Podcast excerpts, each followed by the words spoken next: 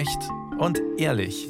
Reden übers Leben. Ein Podcast von Bayern 2. Raus aus der Armut, aber wie? Zwei Betroffene erzählen. Rund jedes fünfte Kind in Deutschland ist von Armut bedroht. Das sind rund 2,8 Millionen Minderjährige. Und es wurden schon vor der Inflation jährlich mehr. Seit Jahrzehnten schon zeigt sich, dass Armut und schlechte Bildungschancen von Generation zu Generation weitervererbt werden. Wie kann dieser Teufelskreis durchbrochen werden? Mein Name ist Jutta Prediger. Vorschläge, Anregungen und Einblicke in ihr Leben werden uns jetzt gleich meine beiden Gäste geben. Das sind Daniela Brotesser, Mutter, Aktivistin, Buchautorin, die uns jetzt aus Linz in Oberösterreich zugeschaltet ist. Hallo, Frau Brotesser. Hallo, danke fürs Dabeisein und danke, dass ihr das Thema aufgreift. Frau Brotesser, wann haben Sie gespürt, wahrgenommen, dass Sie arm sind? Das war eigentlich ein ganz konkreter Moment. Montagmorgen und typisch wie Kinder sind, sie kommen am Montag um fünf vor sechs zu den Eltern und sagen, du Mama, ich brauche heute 17 Euro mit für einen Ausflug. 17? Genau, 17 Euro. Und in dem Moment habe ich dann sämtliche Jacken und Taschen zum Durchsuchen angefangen, ob ich nicht irgendwo da zwei Euro, dort zwei Euro habe. Weil das Geld einfach nicht mehr da war. Und das war so Ende 2014 ungefähr. Mein zweiter Studiogast heißt Anna. Sie ist 23 Jahre und wohnt mit ihren Eltern und vielen Geschwistern zusammen in München. Hallo Anna. Hallo, danke, dass ich heute hier sein darf. Sehr gerne. Anna, wann haben Sie gemerkt, dass Sie arm sind? Eigentlich ziemlich früh, als ich ein Kind war. Das war damals in der Schule, als ich gemobbt worden bin von anderen Kindern, weil ich nicht die neuesten Sachen hatte. Oder wenn ich mit der Mama mal einkaufen war und gesagt habe, Mama, ich will heute Kelloggs haben. Cornflakes. Cornflakes, genau. Dann ging das nicht, weil das Geld nicht gereicht hatte. Mama musste immer zählen, ob das Geld für den Einkauf überhaupt reicht. Von was haben Ihre Eltern damals gelebt? Von Hartz IV. Heute wohnen Sie noch bei den Eltern, genau. obwohl Sie arbeiten, Vollzeit arbeiten. Sie haben den Bachelorabschluss und arbeiten in dem Beruf. Warum wohnen Sie noch zu Hause? Weil es zu Hause noch am schönsten ist und ich bin Araberin. Bei uns zieht man nicht aus, bevor man verheiratet ist. Und deshalb wohne ich noch daheim. Geben Sie den Eltern Geld von Ihrem Verdienst ab? Ja, ich muss daheim 500 Euro abgeben, weil das Jobcenter rechnet mein Gehalt daheim an weil ich eben daheim wohne und meine Miete selber zahlen kann. Deshalb ziehen die meinen Eltern einen viel größeren Teil ab als die 500 Euro. Aber ich und meine Eltern haben uns darauf geeinigt, dass 500 Euro zum Abgeben reichen, weil ich meinen Lohn auch für mich haben möchte. Ich möchte mir auch mal was gönnen. Genau. Haben Sie ein eigenes Zimmer? Ja, ich habe aktuell ein eigenes Zimmer, das habe ich mir erkämpft. Lange Kampf. Geschwister rausgeschmissen oder wie? Ja, teilweise schon. ich arbeite, ich habe ab und zu Homeoffice und brauche eben meinen Schreibtisch und meine Ruhe und funktioniert auch sehr selten daheim. Dann verschwinde ich ab und zu zu meinen Großeltern, weil ich da dann einfach meine Ruhe habe für ein paar Stunden. Wenn Sie das Geld den Eltern geben, kommt es dann in eine gemeinsame Kasse? Beschließen Sie gemeinsam, was davon ausgegeben wird oder vertrauen Sie den Eltern? Ich vertraue den Eltern die wissen, was gezahlt werden muss, ob es jetzt die Rechnungen sind, die wichtiger sind, ob es die Schulsachen für die Geschwister sind, ob es der Einkauf ist. Da vertraue ich meinen Eltern. Sechs Geschwister haben Sie, ist das richtig? Genau, ich habe fünf Brüder und eine Schwester. Der Älteste wohnt nicht mehr daheim, der Rest wohnt alles daheim. Und das ist immer laut. Aber Sie mögen es gerne, sonst würden Sie ja. ausziehen. Genau, es ist immer laut, immer was Neues. Frau Brotesse, Sie haben nur vier Kinder. Sie waren eine durchschnittliche Mittelstandsfamilie, die gelebt hat, glaube ich, in der Stadt in Linz. Mhm, genau.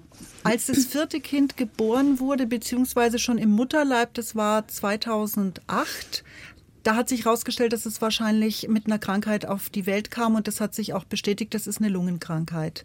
Danach hat für sie die Möglichkeit gar nicht mehr bestanden, als Mutter weiterzuarbeiten, also erwerbstätig weiterzuarbeiten. Ihr Mann hat dann quasi für zwei geschuftet, hat versucht, sie zu mhm. ersetzen, ist im Burnout gelandet und dann arbeitslos geworden 2012. Also seit der Geburt der kleinen Tochter bis 2012, das waren jetzt mal so gut drei Jahre, da ist es so richtig bergab gegangen mit ihrer Familie. Und dann noch weiter, oder? Ganz genau, ja. Ich habe vorher mit den drei Kindern eigentlich immer daneben dazu verdient. Es hat gepasst für uns, es war okay. Und ab 2008 war das eben nicht mehr möglich. Und wie Sie schon erwähnt haben, er ist dann ins Burnout geschlittert. ist dann direkt am nächsten Tag von der Firma, wo er zehn Jahre war, gekündigt worden. Mit dem Argument, mit psychischen Erkrankungen wollen sie nichts zu tun haben. Und er war aber genau in diesem Denken drinnen, ein Arbeitslossein gibt's bei mir nicht. Genauso wie ich aufgewachsen bin. So nach dem Motto, man findet immer irgendwo Arbeit. Und er hat dann leider den Job als freier Dienstnehmer angenommen. Das ist sowas wie so ein Scheinselbstständiger, oder bei uns? Er war Scheinselbstständiger. Das heißt, weder Urlaubs- noch Weihnachtsgeld, also diese Sonderzahlungen, keine Urlaubstage, mieses Krankengeld, wenn man wirklich mal krank geworden ist. Und es werden halt nur die Tage bezahlt, an denen man wirklich arbeitet. Und es hat halt Monate gegeben, wo es besser gelaufen ist und Monate, da haben wir teilweise ein Familieneinkommen von 800, 900 Euro gehabt. Und es war aber so, dass wir halt durch diese Scheinselbstständigkeit keinen Anspruch auf irgendwelche Sozialleistungen gehabt haben, weil man eben als Selbstständiger gewertet wird. Und das war dann wirklich der Anfang der Spirale. Also dann fängt man an, zuerst gibt man das zweite Auto weg. Also wir haben immer zwei Autos gehabt. Dann spart man bei irgendwelchen Zeitungsabos, bis man an den Punkt kommt, wo man dann bei Lebensmitteln einspart. Und es gibt ja diese berühmte Toastbrotzeit, wie es so gern heißt, wo man quasi gegen Ende des Monats mehr oder weniger nur mehr Toastbrot isst mit irgendwelche Belege drauf oder Nudeln mit einfacher Tomatensauce drüber. Und das haben meine Kinder leider alles kennengelernt. Was glauben Sie, war für Ihre Kinder das Schlimmste an der Armut damals? Also für die Größeren, die einfach auch das andere Leben mitgekriegt hat, war dieses Drucksteigen. Also dieses weniger Markenklamotten, das war wirklich zum Glück in unserem Umfeld eigentlich kein Thema, sondern dieses nicht mehr ins Kino mitgehen können, nicht mehr auf Ausflüge fahren, diese Unbeschwertheit das einfach mal so, jetzt gehen wir mal essen oder jetzt machen wir mal das oder ja, gehst mit deinen Freunden ins Kino. Das war nicht mehr drinnen. Und das hat halt so weit geführt, dass sie sich dann wirklich auch aus dem eigenen sozialen Umfeld zurückgezogen haben, die Kinder. Und die Jüngste zum Beispiel, der setzt das zu, weil sie das sowieso nie kennengelernt hat. Also sie kennt das nicht. Und sie hat mal letztens zum das Beispiel. Das Dazugehören kennt sie nicht, Frau Brodesser? Genau, genau. Weil was passiert, wenn man in einer Klasse oder in einem Freundeskreis nie mitgehen kann? Weil im Prinzip ja fast alles irgendwas kostet und seien es die Öffis, dass man da hinkommt. Man wird irgendwann nicht mehr gefragt. Anna nickt die ganze Zeit. Anna, kennen Sie das auch? Haben Sie sich da auch nicht zugehörig gefühlt als Kind aus einer armen Familie? Auf jeden Fall. Also mein Papa hat ja damals auch gearbeitet bis 2007.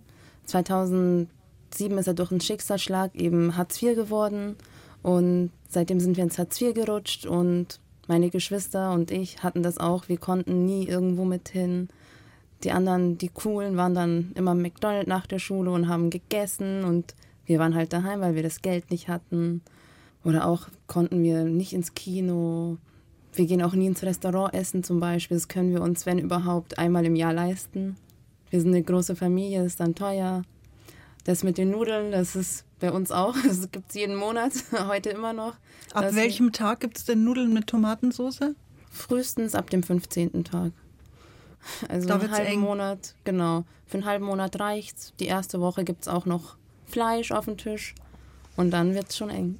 Jetzt wird alles teurer, die Lebensmittel. Wie ist es dann bei Ihnen in der Familie? Ist dann der Tag früher geworden, wo es dann nur noch Nudeln gibt? Ja, der Tag ist auf jeden Fall früher geworden und die Mama muss dann auch ein paar Mal überlegen, bevor sie etwas kauft, weil das geht nicht mehr so einfach. Wir sind eine große Familie, die Mama will jeden Tag für uns kochen. Ich habe damals in Mosach gewohnt, da war die Ache um die Ecke. Das ist ein Kinder- und Jugendhilfswerk in München. Da kann man eben umsonst Mittagessen gehen. Das ging damals. Jetzt geht das nicht mehr. Das heißt, die Mama muss kochen mittags. Für alle Mäuler. Genau. Haben Sie sich damals zurückgezogen, weil es Ihnen irgendwie peinlich war, weil Sie sich geschämt haben in der Schule? Ja, in der Schule musste ich das machen, weil da wurde man dann gemobbt, ausgelacht, geärgert, verarscht. In der Ache war es anders. Da waren viele eben auch Hartz IV, haben das Ähnliche wie ich erlebt. Und da war es anders. Da wurde man aufgenommen, auch von den Mitarbeitern. Und da haben wir Ausflüge gemacht. Da fahren wir auch auf Camps mit, eine Woche weg. Mittlerweile fahre ich als Betreuerin mit, weil ich eben schon seit, ich glaube, 16 Jahre zur ARI gehe, vielleicht auch schon länger. Genau, und die kennen mich eben total lange und da darf ich dann mitfahren und ja, was hat ein Camp gekostet? 50 Euro fürs erste Kind, fürs zweite 25 Euro und das dritte nur noch 12,50. Und da hat das Jobcenter auch wieder was übernommen. Oder alles je nachdem, ob man eben Sport gemacht hat oder nicht und ob man in der Schule schon auf dem Schullandheim mitgefahren ist. Sowas muss man auch in der Schule oder beziehungsweise von der Schule einen Zettel verlangen, dass das ist, übers Jobcenter beantragen. Da gibt es einige Lehrerinnen, die ganz frech sind und das öffentlich in der Klasse machen. Haben Sie erlebt? Mein Bruder und der hatte dann auch extreme Probleme in der Schule. Der wurde ausgelacht, verarscht. Der traut sich nicht mehr, die Lehrerin zu fragen und sagt, dann geht er lieber nicht mit in den Skyline Park oder, oder, oder. Weil die das öffentlich macht, er wird verarscht und das ist eine extreme Frechheit auch von den Lehrern. Mhm. Die können das nicht nachvollziehen, die verstehen das nicht, wie peinlich das den Kindern ist. Frau Brodesser, haben Ihre Kinder in der Schule auch sowas erlebt? Ja, definitiv. Es war dann halt einfach so, dass meine Kinder so eine gewisse Vermeidungsstrategie entwickelt haben und gesagt haben, na, sie wollen ja eigentlich gar nicht mitfahren. Sie interessiert so ein Projektwochen nicht oder so ein Ausflug. Wo ich weiß, es war definitiv anders. Aber erstens, sie wollten gar nicht in der, in der Schule sagen, dass, dass es nicht möglich ist. Und das nächste ist, sie wollten, und das kenne ich inzwischen von vielen armutsbetroffenen Familien, sie wollten auch die Eltern gar nicht belasten damit. Also sie wollten gar nicht heimkommen und sagen, du Mama, jetzt müssen wir wieder das zahlen und dieses und jenes. Die gleiche Thematik haben wir zum Beispiel viele armutsbetroffene Kinder gehen ohne Frühstück in die Schule oder ohne Schuljause. Und die entwickeln genauso diese Haltung. Die reden sie dann aus, na, ich hab Vormittag nie einen Hunger. Aber Sie haben es geschafft, Ihren Kindern eine Jause mitzugeben, Frau Brodesser? Ja, also Gott sei Dank. Ich, meine, ich muss dazu sagen, wir haben das irrsinnige Glück damals gehabt, dass wir am Land gelebt haben, mit einem riesengroßen Garten dabei. Das heißt, viel Gemüse und Obst habe ich einfach rausgehen können und hab's gehabt. Aber Sie haben es auch angebaut. Ja, natürlich. Aber es war halt trotzdem, wir sind dann weggezogen von dort, 2018, und dann habe ich erst gemerkt, um wie viel mehr Geld, dass ich ausgebe für Gemüse, weil wir kochen auch jeden Tag frisch. Das ist zum Beispiel auch so was Lustiges. Mir ist so oft vorgeworfen worden, ja, musst halt nur besser mit dem Geld umgehen oder beim Einkaufen sparen. Armutsbetroffene kochen immer günstig. Man kocht immer frisch, weil was anderes eigentlich nicht drinnen ist. Wie es eben die Anna erwähnt hat, am McDonalds oder sowas, das ist nicht leistbar. Und es tut mir so weh zu hören, wie es ihr und ihrem Bruder in der Schule gegangen ist und ja. weil ich es so nachvollziehen kann. Das mit diesem Zuschuss, ob es jetzt Förderverein ist oder sonst was für Kinder aus armen Familien, das kann man ja auch anders regeln, Frau Brodesser. Das haben Sie ja angeregt und da hat sich ja tatsächlich jetzt was getan in Österreich. Naja, es sind ein paar kleine Schulen und, und vor allem irrsinnig engagierte Pädagoginnen, die da mitmachen. Das heißt, da wird in der Klasse nicht mehr einfach nur gefragt, wer braucht einen Zuschuss oder wer braucht einen Förderantrag, sondern das wird in ein Kuvert gesteckt und alle Kinder verteilt in der Klasse und alle Kinder müssen das Kuvert wieder abgeben. Egal ob so ausgefüllt einfach. oder nicht. Ja. So einfach. Und auf einmal, also ich kriege halt die Rückmeldungen, dass jetzt wesentlich mehr Eltern trauen, dass sie den Antrag stellen. Weil cool. eben die Kinder nicht mehr aufzeigen müssen. Und das sind so ganz kleine, simple Lösungen. Die werden nicht mehr beschämt vor der ganzen Klasse. Genau, genau. Es weiß niemand in der Klasse, wer kann es leisten und wer kann es nicht leisten. Ich meine, das ist nur ein kleines Schräubchen in dem ganzen System, aber es ist halt. Ja, und das ist total das einfach zu machen. Mhm. Frau Brutter ist ja als Mutter von vier Kindern, die wirklich sehr, sehr arm gelebt hat über einige Jahre. Wie haben Sie sich gefühlt? Haben Sie da manchmal schlaflose Nächte gehabt? Manchmal. Also, das war wirklich der Standard. Das Problem ist ja, sobald du in Armut lebst, es dreht sich der ganze Tag ums Geld. Es dreht sich wirklich der ganze Tag darum, wie komme ich nächste Woche über drunten, wo treibe ich das Geld auf für diese Rechnung, für jenen Ausflug. Das Thema Geld ist omnipräsent. Und du gehst damit ins Bett und du stehst damit auf. Und die ganzen Jahre haben bei mir Dauerstress ausgelöst. Also ich habe wirklich einen erhöhten Cortisolspiegel.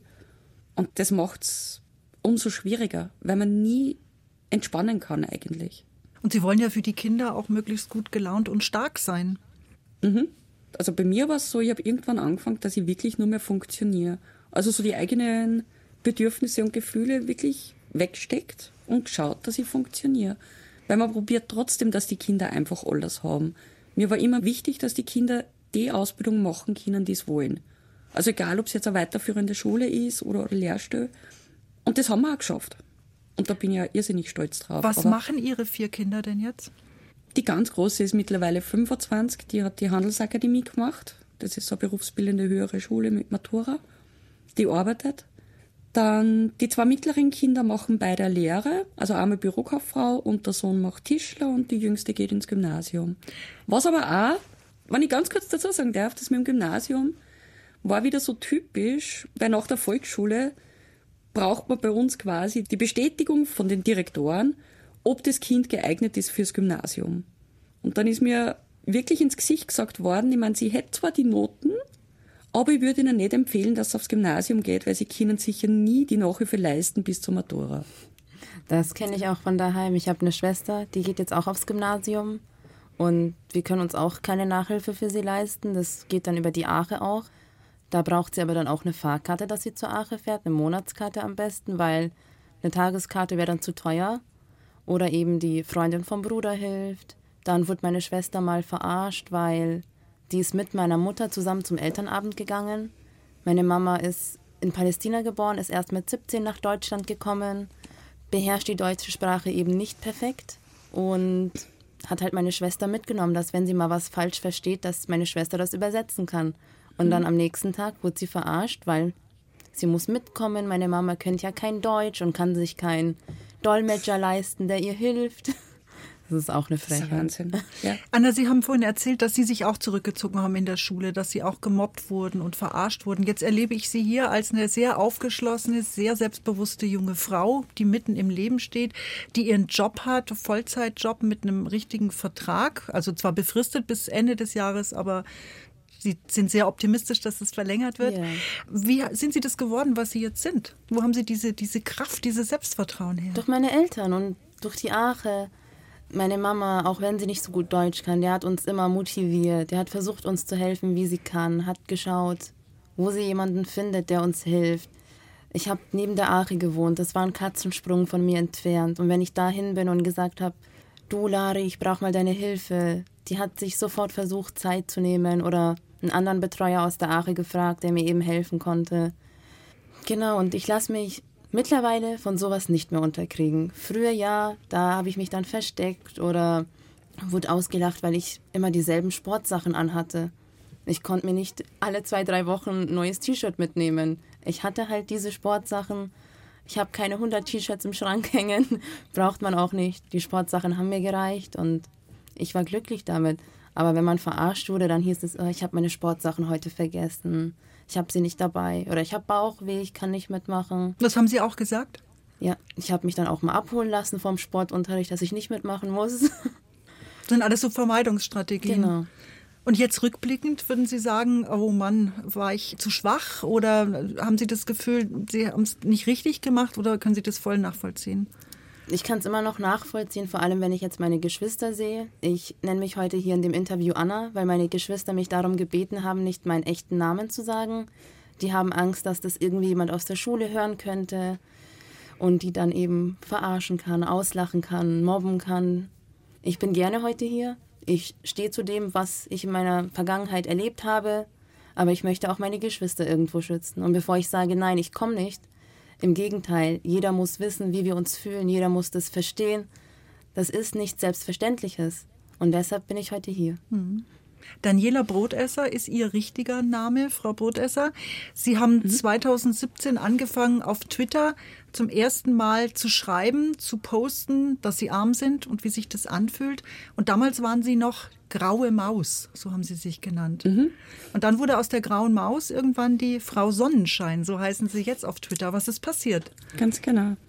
Es war bei mir dieses an die Öffentlichkeit gehen auf Twitter wirklich genau vergleichbar mit dem, was die Anna gerade erzählt hat mit ihrer Geschwister.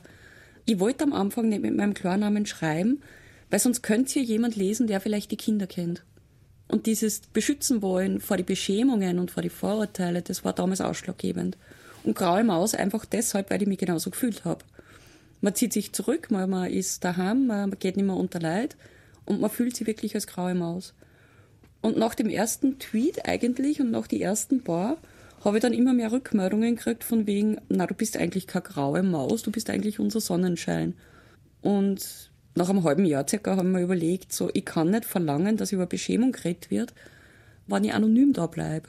Und habe das dann halt mit den Kindern abgesprochen und es war dann in Ordnung. Also, ich hätte es nicht gemacht, wenn es nicht in Ordnung gewesen war für die Kinder.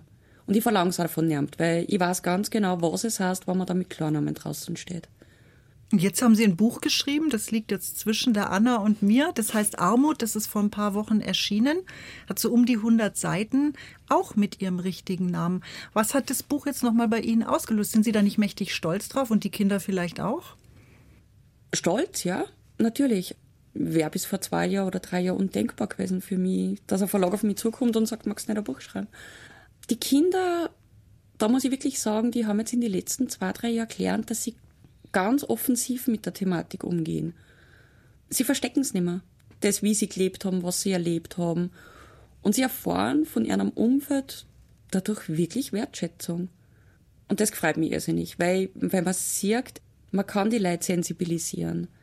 Man kann darauf aufmerksam machen, dass Kinder, die in Armut aufwachsen, da gibt es keinen Grund, dass man es beschämt und schon gar keinen Grund, dass man es mobbt. Also das ist für mich das Schlimmste, wenn ich das sehe. Und Sie sind nicht alleine, haben Sie auch festgestellt das ist zum Beispiel ein Thema, das haben ganz viel. Bis zu dem Zeitpunkt, wo ich an die Öffentlichkeit gegangen bin, habe ich immer das Gefühl gehabt, nur ich schaffe es nicht, dass wir finanziell über die Runden kommen. Nur ich mache irgendwas falsch, ich kann nicht mit dem Geld umgehen oder ich bemühe mich zu wenig, weil andere schaffen das ja auch, obwohl sie vielleicht pflegen müssen. Und nach dem ersten Tweet dann sind ganz viele Betroffene gekommen, die gesagt haben, mir geht's genauso finanziell, und ich habe so Beschämungen genau in der oder, oder ähnlicher Weise schon erlebt. Und je mehr ich mich dann informiert habe über Armut und auf einmal gemerkt habe, Moment, wir haben 1,5 Millionen Armutsbetroffene in Österreich, da stimmt ja was nicht. Und dann habe ich eben zum Lernen angefangen, was, was strukturelle Armut bedeutet. Und das gibt einem aber endlich eine gewisse Sicherheit wieder zurück, weil man weiß, okay, es liegt nicht alles nur an dir allein. Frau Bodesser, wie haben Sie es geschafft, aus der Armut rauszukommen? Ihnen geht es ja heute finanziell viel besser. Das ist reines Glück. Also das war wirklich reines Glück. Durch mein öffentliches Reden drüber auf Twitter habe ich dann ein Jobangebot gekriegt, habe so wieder Teilzeit zu arbeiten anfangen können, was vereinbar war mit meiner Jüngsten. Habe dann dort im Büro gearbeitet und dann ist aber mehr und mehr sind einfach die Dinge kommen wie Vorträge halten. Ich war Lektorin an einer Fachhochschule, habe Kolumnen geschrieben und jetzt ist das Buch gekommen. Und es war wirklich ein Glück und es ist einfach ein Privileg, dass ich jetzt selbstständig arbeiten kann, mir die Zeit einteilen kann, trotzdem meine Jüngste betreuen kann. Das Glück haben nicht viel. Weil Ihre Tochter noch mehr von Ihnen braucht als andere in dem Alter? Weil sie immer noch mit der Lungenkrankheit zu kämpfen hat?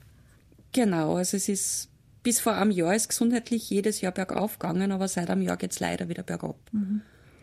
Das ist ja eigentlich schon fast eine Ironie, dass Sie jetzt von dem Thema Armut an dem Thema Armut verdienen, Frau Brotesser. das wird mir auch gern vorgeworfen, verdient so eine Armut. Was ich nur kurz dazu sagen wollte, eben wegen dem Privileg, dass ich selbstständig arbeiten kann, weil mir jetzt erst wieder bewusst wird, würde ich einen ganz normalen Job zum Beispiel in einem Lebensmittelhandel machen und dadurch, dass sich der Gesundheitszustand von meiner Jüngsten wieder so verschlechtert, ich hätte den Job schon wieder verloren und wir wären schon wieder weit unter der Armutsgrenze. Und das ist was, wo ich sage, das darf es nicht geben.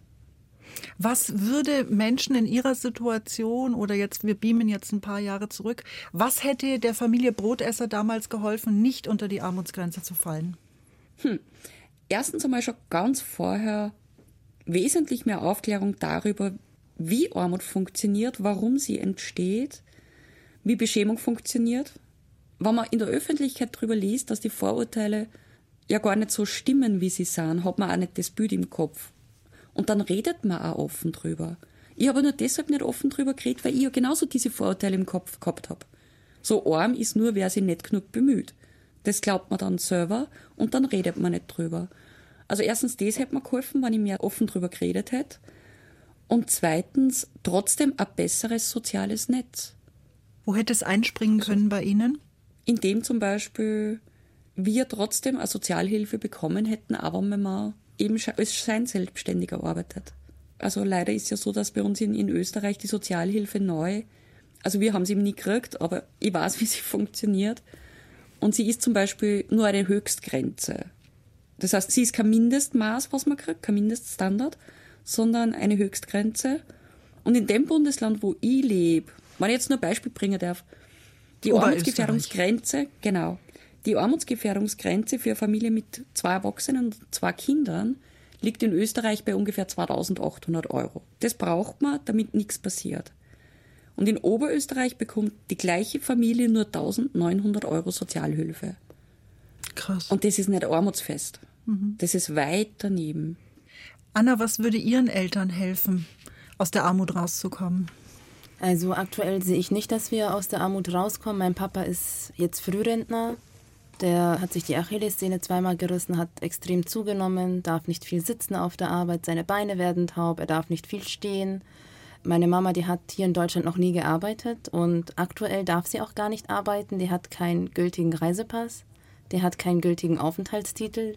Meine Mutter hat einen jordanischen Reisepass, der kostet 500 Euro zur Verlängerung. Das Geld haben wir nicht, das können wir nicht machen. Und deshalb kann meine Mutter nicht arbeiten, die hat nicht die Möglichkeit. Und was ich auch extrem schlimm finde, ja, das Jobcenter hilft, wo es kann, aber als wir umgezogen sind, da haben wir ein Darlehen bekommen für die Kaution. Wir haben mal die Miete nicht gezahlt mit dem Geld für die Miete, haben das für eine neue Waschmaschine ausgegeben, als die kaputt gegangen ist. Ja, das war ein Fehler, aber man muss sich irgendwie helfen. Dann mussten wir uns natürlich ein Darlehen nehmen und äh, somit bekommen wir Schulden. Die Schulden werden aber verteilt auf alle, die im Haus wohnen. Mein Bruder mit acht Jahren hat aktuell 9000 Euro Schulden beim Jobcenter. Wer verteilt die Schulden auf Kinder? Das Jobcenter macht das. Das verteilt es auf alle, die das Geld eben bekommen haben. Und das steht dann hinter meinem Namen. Ich zahle, seitdem ich angefangen habe zu arbeiten oder mit meiner Ausbildung angefangen habe, meine Schulden ab. Und das ist ja nicht Sinn und Zweck der Sache. Das heißt, ich werde mit Schulden geboren und komme da nicht raus. Wenn Sie jetzt in die nächsten Jahre schauen, Sie sind jetzt 23, haben einen Job, der hoffentlich bald unbefristet verlängert wird. Sie haben einen guten Job. Was ist Ihre Perspektive? Wo wollen Sie hin? Auf jeden Fall erstmal schuldenfrei werden. Ich habe auch seit Dezember meinen Führerschein. Ich musste mir das Geld selber sparen. Ich habe das Geld nicht von meinen Eltern bekommen, wie viele andere. Ich habe auch aktuell das Geld nicht für ein Auto, aber mir war es wichtig, erstmal einen Führerschein zu haben. Jetzt darf ich drei, vier Jahre sparen für ein Auto. Und ja, irgendwann kriege ich das Auto, irgendwann bin ich dann auch schuldenfrei und. Dann können Sie Ihre Eltern zum Einkaufen fahren. genau. Wir gehen aktuell mit dem Kinderwagen einkaufen oder auf dreimal einkaufen. Es ist auch anstrengend, das ist belastend. Auch für mich, wenn ich nach der Arbeit nach Hause komme und dann heißt es, Kinder anziehen, wir gehen jetzt alle einkaufen. Zu Fuß natürlich, genau. klar. Ein Karton Milch ist auch schwer und wir sind neun Leute. Das heißt, wir brauchen zwei oder drei Kartons und ja, wird schon schwer beim Heimtragen. Welches Auto haben Sie da so im Kopf? Was hätten Sie gerne? Also ganz ehrlich, mir ist es egal. Hauptsache, es hat vier Räder und fährt. Und einen großen Kofferraum. Ja. Und Geschwister passen rein. Das ist mir egal. Hauptsache, man kann erstmal einkaufen gehen. Und ja, zur Oma ist eine 20 Minuten mit dem Auto. Da fahre ich halt dann zweimal. Aber Hauptsache etwas, was rollt und fährt. Frau Brodesser, was ist Ihr Traum für die nächste Zeit? Weiß ihm gerade die Anna also so super erzählt, also super ist jetzt das falsche Wort, so gut dargestellt hat. Vor allem Kinder sind die, die am meisten unter Armut leiden. Erstens, es kann kein Kind was dafür, in welche Familie das geboren wird, ob das jetzt eine Reiche ist oder, oder eine Armutsbetroffene. Und mein Traum ist einfach, dass wir endlich Kinderarmut abschaffen. Also es sollte kein Kind deswegen Nachteile haben in einer Schule oder gewisse Ausbildung nicht machen können. Oder wie gesagt, mit, mit Schulden dann ins Erwachsenenleben starten. Das darf einfach nicht sein. Und wir sind sowohl Österreich als auch Deutschland, wir zählen zu den reichsten Ländern der Welt. Und da sollte man endlich darum kämpfen, dass es keine Kinderarmut mehr gibt. Und persönlich, also wovon träumen Sie, Frau Brotesser? Ich? Oh, gute Frage. mein nächstes Ziel ist eigentlich, also wir suchen jetzt eine Wohnung in der Stadt, weil wir wohnen nur immer am Land, weil es einfach trotzdem günstiger ist. Aber katastrophal mit den Verbindungen. Und jetzt suche ich eine Stadtwohnung und es ist einfach so das erste Mal in meinem Leben, dass ich sagen kann, okay, die Kaution steht kein Problem da und ich kann mir jetzt einmal eine Wohnung suchen. Und mein Traum ist einfach mal angekommen. Das ist ja das, was die Kinder wollen, weil wir sind jetzt in die letzten zehn Jahre dreimal umgezogen und ich will endlich ankommen. Das ist ein perfektes Schlusswort. Das war Bayern 2 debattiert. Raus aus der Armut, aber wie? Zwei Betroffene haben erzählt und die Betroffenen waren Daniela Brotesser aus Linz und Anna aus München. Vielen herzlichen Dank, dass Sie da waren. Gerne. Danke vielmals.